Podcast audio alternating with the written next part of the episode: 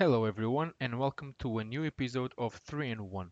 My guest today is Coach Murray. He's the head coach of the London Olympians. Hi, Coach, and welcome to 3 in 1. Um, Coach, the first question that always starts every every um, episode is How did American football become a thing for you? How did you first get involved? Oh, wow.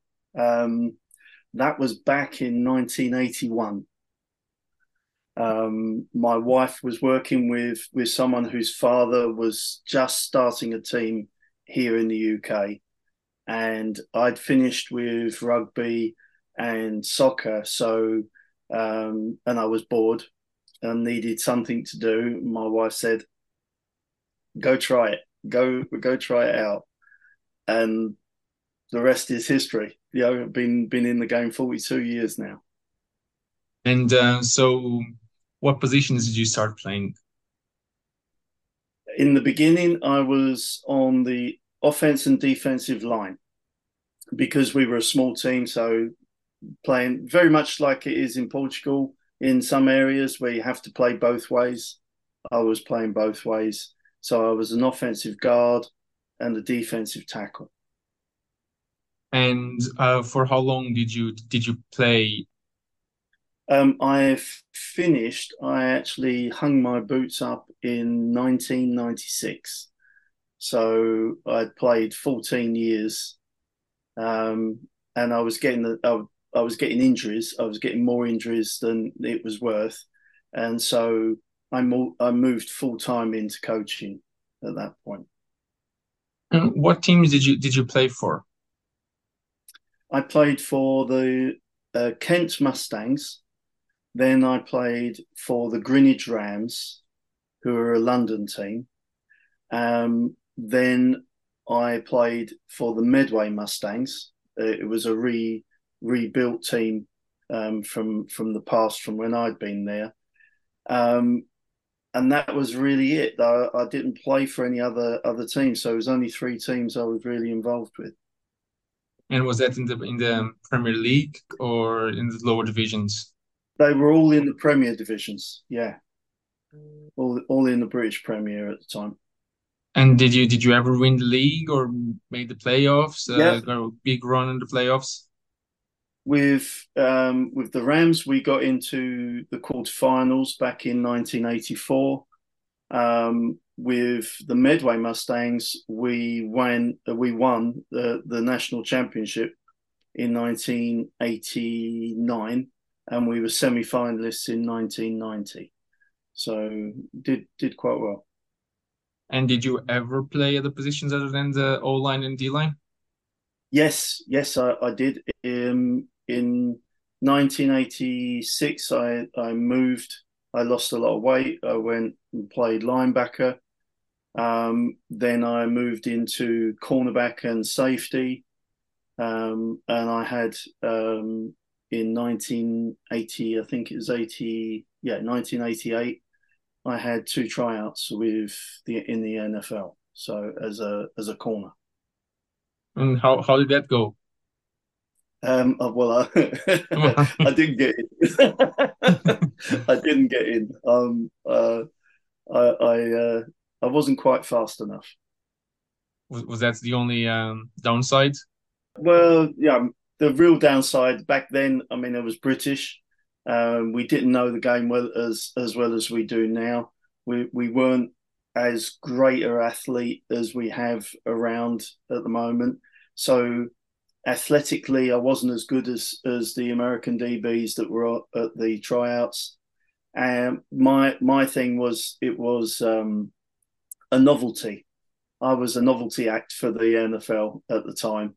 Um, they liked me. I did get quite a long way in in the tryouts, but it was a it was a point of at some point they've got to make a choice. You know, a, a guy that can really play, that understands what what their level is and what they they desire, or a novelty act that all that's going to get them is a few you know a few more pounds coming in through the door uh, for for saying they've got someone on the team. Um, so they, you know, they, they never took me. But did you try out with a specific team or? Um, with two. Or with Two two, teams. uh, with New England Patriots. New England Patriots was the first tryout, and then we was with Dallas for a couple of weeks um, in in Dallas, Texas. Samir. Same same year, um, because there's a there's a big big circus. There's a bit you know you have lots of of guys moving team to team to team during the preseason um, period um, with as free agents. So they bring bring a big group in. Uh, we were in uh, at uh, both both teams. We were in the stadiums uh, for the tryouts. We, there were around 500 guys at both tryouts.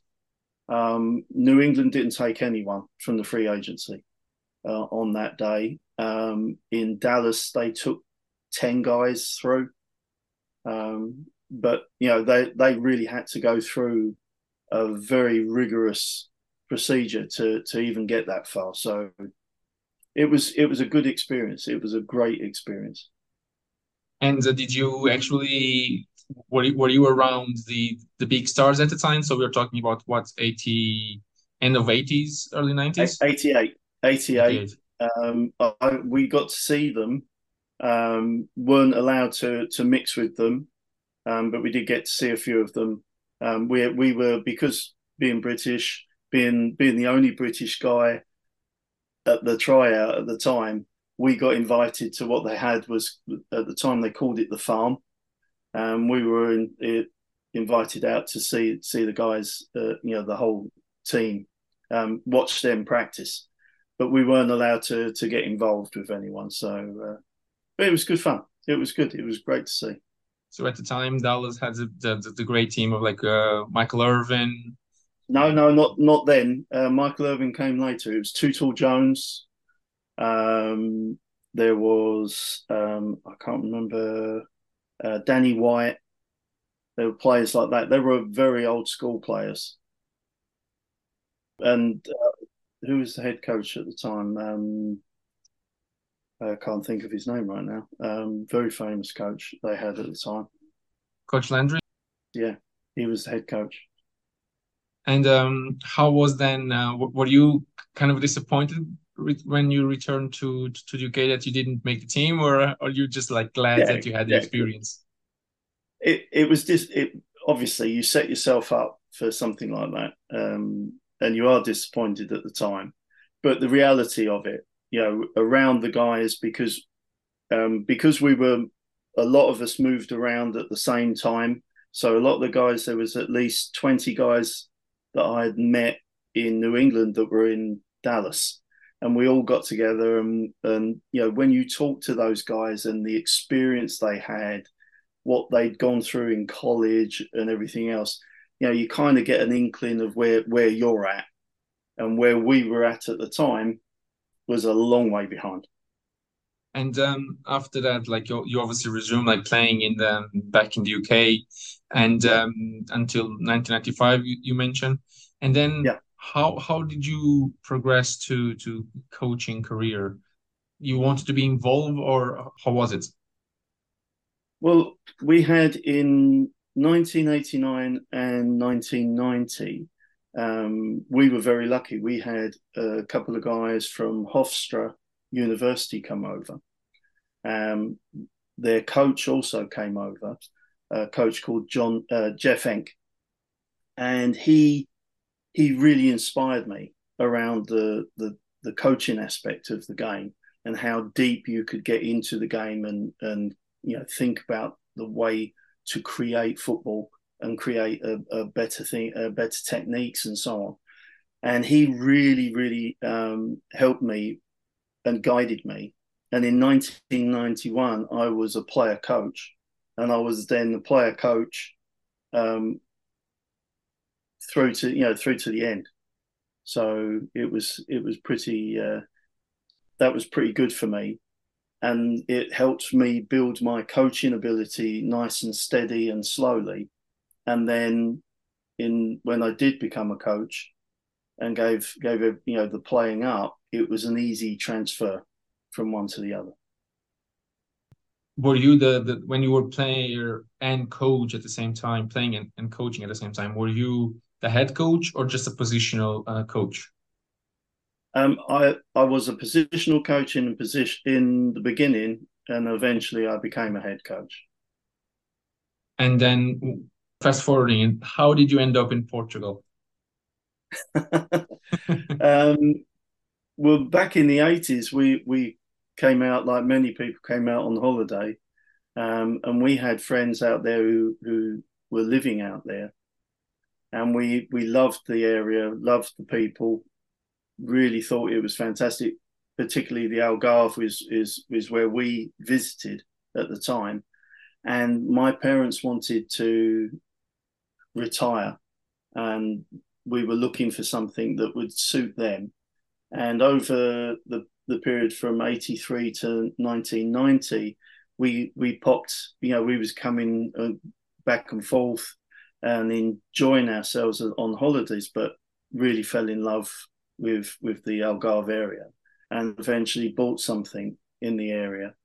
And my father then retired there and built a small uh, property um, to live in. And then they lived there for 15 years. So there was no choice for me but to come out to the Algarve and spend a lot of time there. And then in 2014, I I wanted to spend a bit more time around you know around the Algarve and and uh, see a bit more there. Um, I found that there was a couple of teams in in the Algarve, so I thought I'd go and have a watch and see how it was going. Got talking with some with some of the guys, and ended up helping out. And so you didn't know Coach Don beforehand? No. Did so not, it was there and then. Know. Yeah, just just came down, watched the game, got talking with the guys, um, and and he said, "Hey, come come come to a practice. Uh, we'd love to to see you." And then that was it. I was involved and uh, and helping out. And for how many years did did you did you stay with um, your team? Um, with the Pirates, uh, I think it's well. I I was I was not living in Portugal, so I was I was you know back coming back to England. It was more emails and and chatting over the phone. Um, and then whenever I was on holiday there, I would go and see the guys and and go to a practice or do something with them um, and that went on right through until they they stopped. So that was so, which is what they're 18? 18, yeah, 2018, yeah. But I was in. I was always chatting with the guys and and you know emails. Can you look at this? Can you look at that? And you know we've. It, it was it was just a nice um, thing for me. It was a nice outlet because I was coaching here anyway. I was coaching in the UK. And who were you coaching um, in the UK at that time? London Olympians. Yeah. And how long have you been involved with uh, with the Olympians? Twenty five years. always as as a head coach. Originally, I, I was asked to to join them as a defensive coordinator um, but we we found that we had very few. We didn't have enough coaches on the offense, so I went on the offense as a O line coach, um, and then became after a couple of years became the offensive coordinator, and then myself and the head coach, who was the defensive coordinator, we swapped one year and I was defensive coordinator and he was offensive coordinator, and then you know we were swapping back and forth. Um, and then till recently, um, I've been made head coach. So, so 25 years, and how how would you describe those 20 uh, those 25 years? Uh, outstanding, outstanding. I mean, we're we're one that we. I joined in 1998. I joined the Olympians, and they had already had two seasons where they'd won championships. And then we went from 98 to 2004. Um, we went to every single national championship during those years. Um, and we won every championship until 2004 and we lost. then we went back again in 2005 and won, and then went back again in 2006. And in 2007, I, I retired or semi retired from the game. Um, just to, because it's it it's very very much like a, a, a professional job for us over here. You know, the coaches don't get a lot of time. You know, you're you're it's all football. You have to do something about football every day. And how how do you how does that play out with your obviously a profession at the time and football, like a, your your own career outside of football and football? How was that? It, it was difficult. It was very difficult because I would I would leave my house around half past five in the morning because I worked in London. I live outside London, but I was working in London. Um, and I'd leave around half past five. I'd get home. It's, most days it would be between half seven and eight o'clock in the evening. Um, eat, say hello to the kids, say goodnight to the kids, and then get on the computer and start working until around about half 12, one o'clock and then go and fall asleep and start the day again the next day. So there was always something to do, unfortunately, and it, and it was very hard, very hard. And how many years um, with that rhythm? Um, so that rhythm went from '98 to 2007. And then that's when you said, like, okay, that's that's enough for me. That's enough. was that self-imposed or imposed by family? Uh, no, it was self-imposed. It was getting too much. Um, you know, we're we're doing this as amateurs, and the amount of time I was having to spend on it, I might as well have been a professional. Um, but I can't be a professional, not had the experience or the opportunities in that way. So it was time time to slow it down. So semi-retire, still be part of the club, still give give to the club in in the, any way I can, but not the amount of time. And how did you, or when did you decide to come back? Well, that was 2019. Um, I was I was asked to to come back and and be more of a coach's coach. So try and help the the coaches that were in the club at the time build their levels and and get get higher. Um, but unfortunately, then we had COVID. a lot of the coaches then gave football up. Um, so that when we got back to football, there was only a few of us. And so I went back into the coaching. I was offensive coordinator for the for the club for the two years. And then our head coach had family issues, so he had to step back. And so I've stepped forward to be head coach. And four years, four years in, um, have you yeah. are you happy with these four years as you were with the, the previous years? Yeah, these were rebuild years for the club because the club had gone through quite a lot of issues. Um, so this was all about rebuilding and setting new targets and trying to deliver a certain way. We had in 2019 we only had 10 players. It was quite hard and we were in the Premiership, which was extremely difficult. So we built, we we started bringing people in, um, and obviously went through two years that wasn't really great for for the club, and then we were demoted down to Division One, and a lot of those players then left again, and so we had to do as a head coach, I had to do another rebuild and reset up the club, but we've we have found a direction. We have found where we need to be, and the and the way we need to go, and we've started the culture that we want for the club to to take on and develop and carry on for another forty odd years. And um, what are the goals for, for, for this season? What we have, we've just had, um, the goal, what we we just um, been through was win five win five games. Um, didn't matter to us to you know we weren't focused on playoffs or anything. It was just win five games.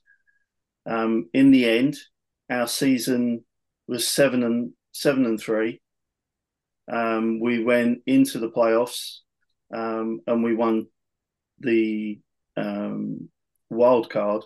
Went into the quarterfinals and got beat by one point in the quarterfinals by the eventual winners of the, the of the Division One championship. So we felt really happy that we were able to compete at the right level and that we had a good core of players that would take us forward. So now for this year, the the aim is to bring more players in, build that core, make them better, and this year it is reach the go for for the finals. So you aim to to play not next season but the season after in the back in the Premier Premier Division. That, that would be that would be the aim. Yeah, is to get the team back into the Premiership. And um, how hard is, is it is to to recruit in um, in London? Because obviously, like London is a is a massive city, but like how how how is to to recruit? Uh, it's very difficult because we've got on on our doorstep we've got two Premiership teams. So we have the London Warriors are, are on our doorstep, and so are the London Blitz. So we're fighting for players with them, and obviously they're saying, well, if you want to play, you know, you play Premiership over Division One. So it's very very hard at the moment um, to get the right type of player to help build the team. And um, how do you feel like um, in terms of motivation for yourself from those years where you experienced a huge amount of success when you you won back to back to back to back um, leagues to now being uh, coaching in the Division One? How do you keep that motivation um, to reach your your goals? To be honest, co- I mean, coaching doesn't change whether you're you're coaching uh, kids, whether you're coaching flag, whether you're coaching at, at a high level. The the information that you're giving out needs to be the same. It needs to be the content needs to be something that will continually help them grow. Um, that that's where we, uh, as a club, have done the right thing in that we're we've not tried to set goals too high for ourselves. We have set set goals that we can compete with, and then we've gone out and as a coaching staff, we sat down and said, right, how do these guys um, need to get there? What can we teach them in order to get there? And what are the best techniques in order to, you know, to motivate them and keep them going? Division one's are not a, a, an easy area to play in in, in the UK. They're they're good teams in in in there, and you have to come out and play your best every week in order to to win a championship. So the motivation's the same for me. And being involved in the defense and being involved in the offense, which side of the ball would you? I know you are a head coach now, obviously, but like, what side of the ball do you do you prefer to be involved in? Um, that's really hard. That's really, really hard question because I love them both so much. I'm passionate about them both.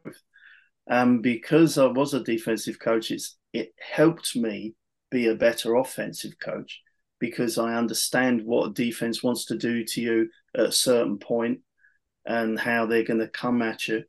Um, and then on the other side of the ball, being an offensive coach, I I'm now looking at, at the defense in a different way and understand what the defense doesn't like and where it doesn't like to see certain things. So I, I love them both. I can't I can't split them. And in the last couple of years, I've been getting involved with special teams big time. So you know that that is starting to build in, in me a, a, real excitement. So it's it's it's difficult. That's a real difficult question. I think if anything, because of of the the guys that I've been around and and the the discussions that we've had about football, I I like offense just that tiny bit more because of the the things that I'm involved with more of. Because I'm also the OC, so head coach and OC right, I've got to lean towards the offense, right? So, and um, in terms of where American football was uh, when you first started to now, I know there there is obviously like a mile away, but like is there anything where the game is still similar? I know obviously you, you have still still the points to score and all this and all that. Like a touchdown is still a touchdown, that type of thing. But yeah. Yeah. like roots of the game, is there is there anything that remains roughly the same? Yeah, the snap. So everything that, mu- that much changed. Yeah, yeah. The the the the way that we um, tackle, the way that we block, the way that we run, the the whole all the techniques have completely and utterly changed, and the bar has been set really high. So it's, it's a lot more involvement for the players now. And how do you keep yourself up to date in those new techniques in like like evolving as the game as much as the game evolves? Well, apart from reading a lot of books um, I I I'm very fortunate. Well, I have a few friends in the states that that are coaches that I constantly talk to, but I also have uh, guys that I don't know, and and I see something that they do, or I hear about something that they do, and I will go after it. I will go and ask them the question, why, how, and you know how how are we gonna gonna do that here? How can that make me better? So it, it's a it's a real hard one.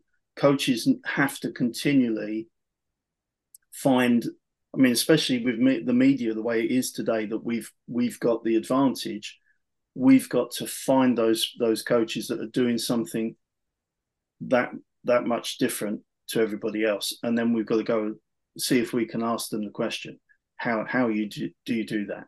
Can I learn from you? You know, it's it's the old adage. You know, do you remember? I don't know if you've ever read about the Japanese, the samurai, and how they used to wander around the country and they would go from one sensei to another to find a different way of fighting in order to become better. And and for us, that's that's very similar. We've got to go and find out has he got a better technique than us? Well, we don't know until we start really talking to them. So we go and find them, we talk to them, we break down the technique, and if it's better than what we're teaching, then we want it. And when you when you mentioned there that at one point the team had only like 10 players. Yep. And then you had to go through a rebuild. Um were you did you reshape yourself and your schemes and all that to the then the players you got? Or on the other hand you tried to get the players that would fit in the schemes that you like to run? Always always fit the scheme to the player. Always. We that's that's something we've always done. We fit our scheme to the player. I can say if you've got a hundred running backs and one receiver there's no point having uh, you know throwing the ball all day long. You you go with the run game. And was was the same uh, thoughts back in early '90s when you when you started coaching? Uh, when I started coaching, there was a lot of thing around system. System was everything, and you would be, you know, the guys would come in, they'd have to fit in your system. Um, but having the opportunity to talk with with really, you know, top grade coaches and seeing the type of players that we had, we started feeling that it was better to fit the system to the player. So if we had a good group of, uh, if we had a really poor group of offensive line, then we'd have to find a real, a different way of getting getting the ball out there. But if we had really good running backs, then that's what we would be doing. We'd be running the ball, even if they couldn't block. We'd get the ball to the outside and just run. Um, if you've got a good, you know, good group of wide receivers and only a couple of running backs, then you're going to throw. And how is for you, know, because you you you were recently in Ireland sharing your knowledge. Um, how, how uh, like do you like to do that? Do you like to share your knowledge? Um, how does that work for you? Well, you can see my background. Yeah. Um, ST Knowledge UK. This this is this is our, our a thing that myself and a couple of other coaches uh, have got together to, and, and put together. It's something that's really important to me. Um, uh, football is is not. We have not invented football, so it doesn't belong to me.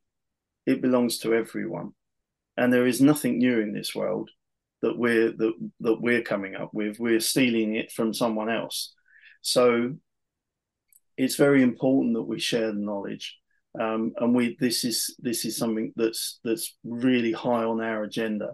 So we have a Twitter page um, that we we constantly put out there for people, and if anybody wants to follow us from here, we're at hashtag ST Knowledge UK um, on Twitter um, or X as it's now called. And um, we put out a lot of lot of things on there. We give we put free clinics on. Um, we have coaches from around the world. Um, we've got one coming up in November, and we will have a couple of US coaches, NFL coaches on there, um, and we have some local coaches, European coaches do. Um, they do some nice talks on technique and the advancement in techniques, tackling all everything. Everything's covered. So it's very important to me about sharing knowledge.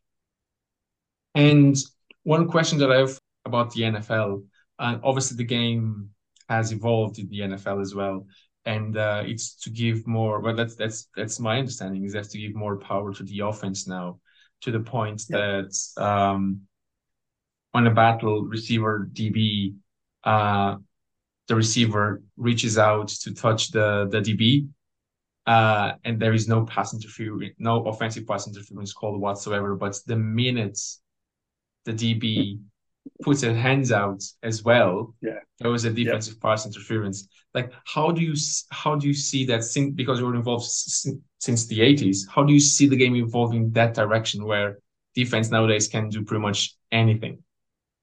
I I feel that they've they've lost the the real um, excitement of the game by doing some with some of these new new rules that they've brought in. Uh, it's all about safety. They're trying to to you know create more a safer environment. But what they've done is they've made it made defenses softer um, in in the way that they they've done this. And I think it has spoiled spoiled it. It's spoiled it for me um, a little um, in the way that they've done that. But it's it's very difficult for for DBs for linebackers. Um, you know, watching the game the weekend, a linebacker hit the the QB and he's hit him with his chest, and the QB has put his head down like that, and so they clashed helmets, and the flag came out.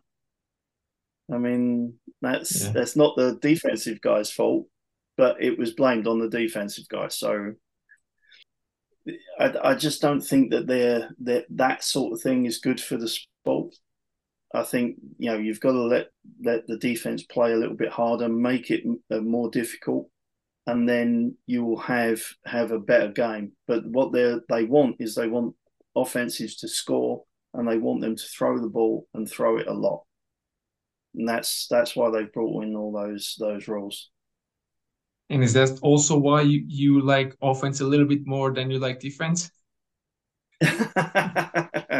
no, no. I, I mean, I, I, played more linebacker than I played played anything else. So it's it's it's not. I I find well our, our rules are NCAA, so we're we're not playing those NFL style yeah. rules.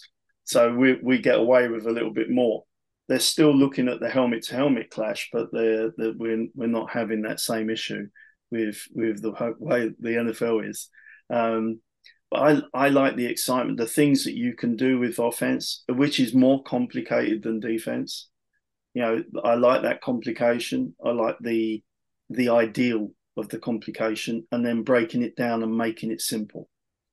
That that is is a real um, excitement for me. That's you know that's what makes it worthwhile doing. Coach, thank you very much for um, sharing your knowledge. I appreciate your um, you're taking the time to to share some knowledge with, with us as well. You're welcome, Roy. Get everybody out there. Come and join us at STK. Get on Twitter. Find you know get, register with with um, us. Um, I'll send it out to you, and maybe you can tell your listeners to you know how to register. Come get on the clinics, learn about the, the game more, and develop it. And maybe some of the coaches that watch your program well, maybe we can get them interested in us coming to Portugal and bringing a camp to Portugal and then spreading the love and getting STK out there. Hope through football and Rod Woodson would come with us and we'd have a great time. Teach the kids, teach the coaches, and make it make Portuguese football even better than it is now. Brilliant, coach. Thank you very much once again. Thank you. Take care. Cheers.